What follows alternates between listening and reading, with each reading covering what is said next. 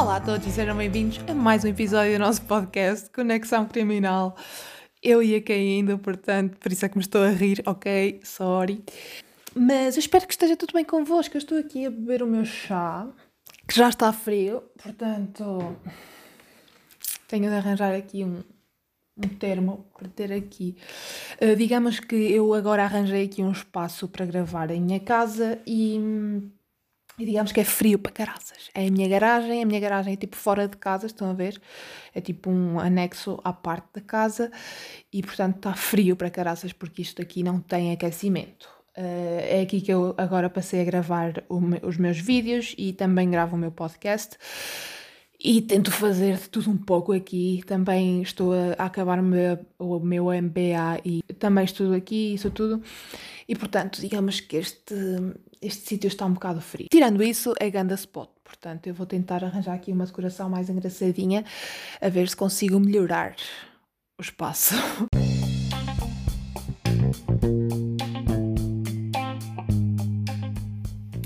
Então, era só para vos dizer que finalmente o nosso podcast já tem uma página no Instagram. I know, finalmente demorou, mas chegou. A página chama-se Conexão Criminal Podcasts e sempre que sair um episódio aqui no podcast eu coloco uma imagem relacionada com o caso e vocês podem ir lá dar a vossa opinião e temos uma discussão assim saudável sobre o caso. Portanto, se estiverem interessados, Conexão Criminal Podcast, podem seguir no Instagram e deem-me a vossa opinião.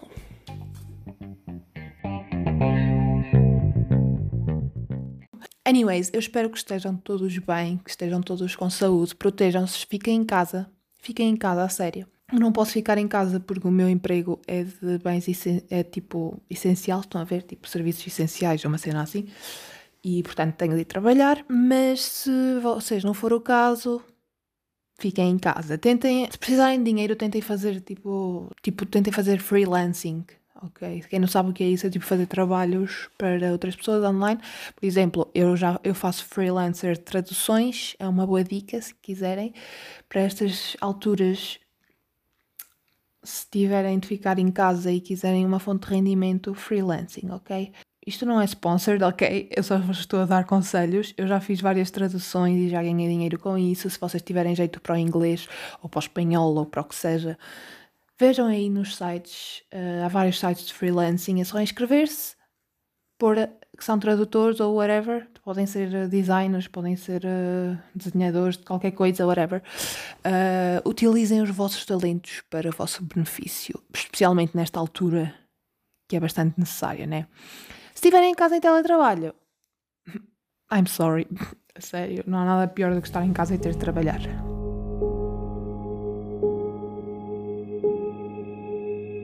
Agora que já fiz uma pequena introdução para vocês, vamos então para o caso de hoje. E o caso de hoje é do Brasil, né? O meu pessoal do Brasil. O caso de hoje é para vocês, galera. Tá bom? Ok, agora português de Portugal. O caso de hoje vai ser sobre as máscaras de chumbo. Este caso é creepy as fuck. Eu estou na minha garagem sozinha. São quase 10 da noite e eu tenho medo que os aliens venham aí, portanto, está tudo bem.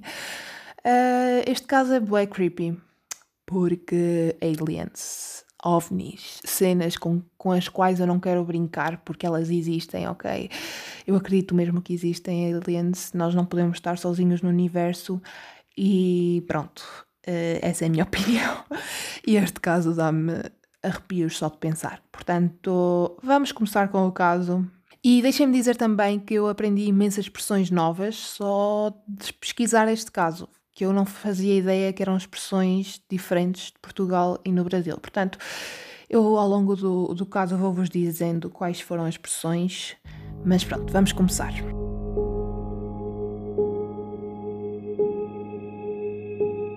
No dia 20 de agosto de 1966, dois homens foram encontrados mortos no Morro do Vintém, em Niterói, no Rio de Janeiro. Os corpos eram de dois técnicos de eletrónica brasileiros, Manuel Pereira da Cruz, de 32 anos, e Miguel José Viana, de 34. Um jovem de 18 anos estava a fazer voar o seu papagaio de papel que no Brasil se diz empinando pipa, quando sentiu um forte mau cheiro. Ele começou a pesquisar, tipo, onde é que vem este cheiro, what the fuck? E foi aí que ele encontrou os dois corpos. Não havia quaisquer sinais de violência, nem nas vítimas, nem no local. E já estariam mortos há quase uma semana. Bro. É que nem há, tipo, animais selvagens que vão comer os corpos, nem nada disso. Tipo, é bem estranho. Muito estranho. Os corpos foram encontrados lado a lado, deitados de costas no chão e em cima de uma espécie de cama feita com folhas de palmeira. Eles estavam bem vestidos, com fatos limpos e já se encontravam em avançado estado de composição. Ao seu lado havia vários objetos, nomeadamente um marco de cimento, uma garrafa de água, uma folha de papel laminado, embrulho de papel com duas toalhas, um par de óculos pretos com uma aliança numa das hastes, um lenço com as iniciais MAS, um papel com equações básicas de eletrónica e duas máscaras de chumbo. Daí o caso de chamar o caso das máscaras de chumbo. Junto disto estava ainda um papel que dizia o seguinte, e isto é a cena mais aleatória que eu já vi, portanto, eles tinham quase um, uma to-do list, tipo uma agenda feita, escrita num papel, ok? Mas pronto, uh, lá dizia às 16h30 estar no local determinado. Às 18h30 ingerir cápsula. Após efeito, proteger metais. Aguardar sinal. Máscara. Será que eles chamaram aliens? Será que eles queriam contactar com o exterior? Eu não faço ideia, mas isto é muito, muito creepy. Eu estou cheia de arrepios, man. Eu estou-me a passar, sério. Não sei se é por estar frio ou por eu estar borradinha, mas, yeah, uma delas será. Os corpos foram encontrados a usar máscaras de chumbo. Normalmente, uh, estas máscaras eram usadas para proteger os olhos de luz extrema ou de radiação, o que quer dizer que eles estavam à espera de alguma coisa, man. Eles estavam à espera de alguma coisa. E não era de boleia, de certeza. Se calhar boleia para o exterior, né? Quem sabe? Na autópsia não foi possível identificar a causa da morte, pois não havia sinais de violência, envenenamento ou outro tipo de agressões internas ou contaminação radioativa. A identificação dos corpos foi feita através dos documentos que as vítimas traziam e os exames às cartas escritas determinaram que foi o Miguel quem escreveu os bilhetes. Eles morreram no dia 17 de agosto. Na mesma noite e à mesma hora que os técnicos estavam no morro, várias testemunhas ligaram para a polícia a dizer que tinham avistado um objeto voador não identificado. Eu estou a morrer, sabem disso, não sabem? Estou mesmo. Ai, credo, que horror. Anyways, uh, este objeto era redondo, segundo eles, com um halo de luz alaranjado e disparava raios azuis. Até hoje, a polícia não sabe bem o que aconteceu naquele dia, só sabe que recebeu inúmeras chamadas de pessoas diferentes, de zonas diferentes e que todas viram a mesma coisa. Isto é muito estranho. As máscaras de chumbo foram feitas pelos dois técnicos na sua oficina, pois lá foi encontrado o restante material que se usou para confeccionar as mesmas máscaras. Na noite de 16 de agosto, o Manuel avisou a sua esposa que iria para São Paulo com o Miguel para comprar um carro usado e algumas, e algumas ferramentas de eletrónica. Ele embrulhou cerca de 2 milhões e 300 mil cruzeiros para a viagem, que na altura eram cerca de mil euros, e no dia seguinte apanharam um autocarro com destino a Niterói e não a São Paulo, como eles tinham dito às suas famílias.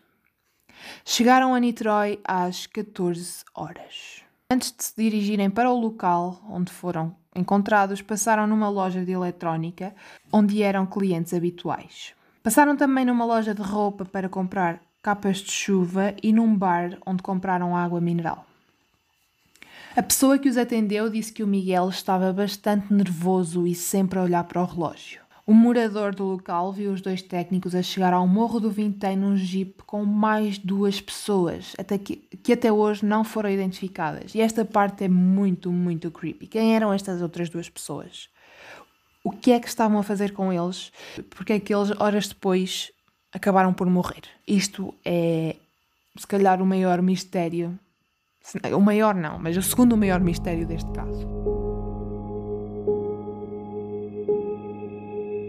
Segundo esta testemunha, eles saíram do carro e subiram o morro a pé, o que o morador achou estranho porque estava a escurecer bem rápido e o tempo estava a piorar. Na manhã seguinte, um jovem foi à caça e encontrou os corpos e avisou o guarda. O guarda chamava-se António Guerra. Mais tarde, este foi questionado sobre o porquê dos corpos terem sido devidamente só terem sido devidamente uh, examinados dias depois e até se chegou a pensar que ou o António ou outra pessoa teriam roubado artigos dos corpos, mas nada foi provado. A 20 de agosto, os corpos são encontrados. No dia 21 de agosto, os bombeiros e a polícia retiram os corpos do morro. No bolso de um deles encontrado, foram encontrados 157 mil cruzeiros, cerca de 60 euros, e no do outro cerca de 4 mil cruzeiros, cerca de 2 euros. Os relógios tinham sido removidos dos seus pulsos e tinham sido encontrados nos bolsos. A investigação da polícia baseou-se muito na presença de uma terceira parte, uma vez que grande parte do dinheiro dos, dos indivíduos tinha desaparecido. Um amigo dele chegou até a ser preso, mas acabou por ser libertado pouco tempo depois por falta de provas. E este caso não era novo para a polícia brasileira porque alguns anos antes um outro homem foi encontrado morto no, noutro morro e nas mesmas condições e com as mesmas máscaras de chumbo. Ou seja, que isto já era uma moda entre técnicos, não sei, mas Basicamente, este não tinha sido o primeiro caso a acontecer do género, ok? Ou seja, que isto já não era novidade para a polícia. Anos depois, os corpos foram exumados para novas pesquisas, mas o caso acabou por ser arquivado já que a polícia não encontrou mais provas. Em 1980, um cientista da NASA foi até ao local das mortes e esta cena é muito, muito interessante. Ele descobriu que naquele sítio específico não tinha crescido vegetação, ou seja, que algo aconteceu que impediu que a vegetação se voltasse a desenvolver no sítio onde a cama de folhas foi encontrada. E aliens é Ai, que susto. Mandei um salto agora, Jesus. Aliens don't come from me. Ou seja, que aliens. Né? O que é que mais poderia ter causado isto, né? Só aliens. I mean, é a única coisa que faz sentido.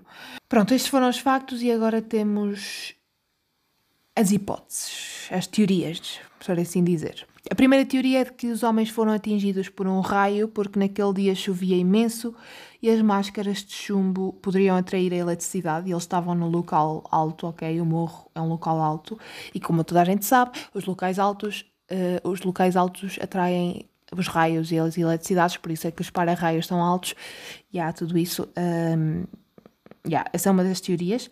No entanto, isto não se pode provar porque os corpos já estavam num elevado estado de composição e qualquer vestígio de eletrocução ou queimaduras hum, já não estariam visíveis e isso não se pode provar.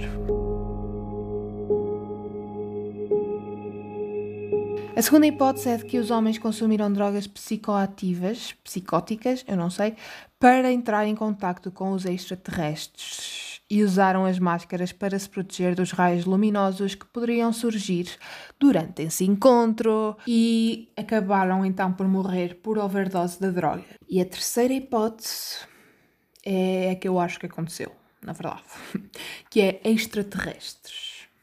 Basicamente, eles foram abducted, raptados por extraterrestres e foram assassinados por eles, I guess. Uh, acho que para mim é é a hipótese que faz mais sentido, muito porque hum, as outras parecem muito convenientes para a história. Estão a ver? Eu sou daquelas pessoas que gostam de um pouco de conspiração e, portanto, para mim foram extraterrestres que mataram estes homens. Provavelmente raptaram-nos e fizeram pesquisas neles e depois voltaram a largá-los naquela caminha assim. Anos mais tarde, o processo foi desarquivado, no entanto, a caixa com todas as provas do crime estava vazia e as provas tinham desaparecido. eu não sei, há aqui alguém que ainda duvida que tenham sido os extraterrestres. A sério, eu acho mesmo que foram os, extra, os extraterrestres. Uh, eles depois viram que havia provas contra eles e depois foram à caixa buscar as provas. Assim, com a, aquele, eu estou mesmo a ver tipo, o raio de luz por cima da estação da polícia, tipo o OVNI, depois o raio de luz por cima da estação da polícia e as folhas todas a subir para a nave. Eu acho que foi isso que aconteceu. Anyways, o que quer que tenha acontecido ainda não foi descoberto e este caso ainda hoje continua por resolver. E é um caso muito creepy. Este foi o único caso que eu cobri. Este, eu já cobri este caso, mas foi o único caso que eu pesquisei e tive dificuldade em dormir. Portanto, esta noite vai ser boa, pá. Vai ser fantástica. mas pronto, um, este foi o caso das máscaras de chumbo. Digam-me o que vocês acharam e qual é a teoria que vocês acham que é mais plausível. Uh, podem dizer nos comentários se tiverem essa opção, se não, podem comentar a minha última foto do Instagram e dizer-me aquilo que vocês acham que aconteceu. Eu espero que vocês tenham gostado e que estejam a gostar dos episódios semanais. Uh, não se esqueçam de dar rate aqui ao podcast, que ajuda imenso a divulgar. Se estiverem na Apple Podcasts, deem umas estrelinhas. Se estiverem no Spotify, eu não sei se dá para fazer isso no Spotify, acho que não. O Spotify, tem, eu já disse isto mais de mil vezes, mas o Spotify tem de adicionar mais features na parte dos podcasts. E se estiverem noutra plataforma qualquer, na Anchor, na Castbox, na Google Podcast, Google Podcast, a sério, deem-me rate, ok? Uh, avaliem aqui o podcast para também uh, crescermos todos juntos, ok? E é isto por esta semana, está feito. Obrigada por ouvirem, tenham um ótimo dia e encontramos-nos no próximo episódio de Conexão Criminal.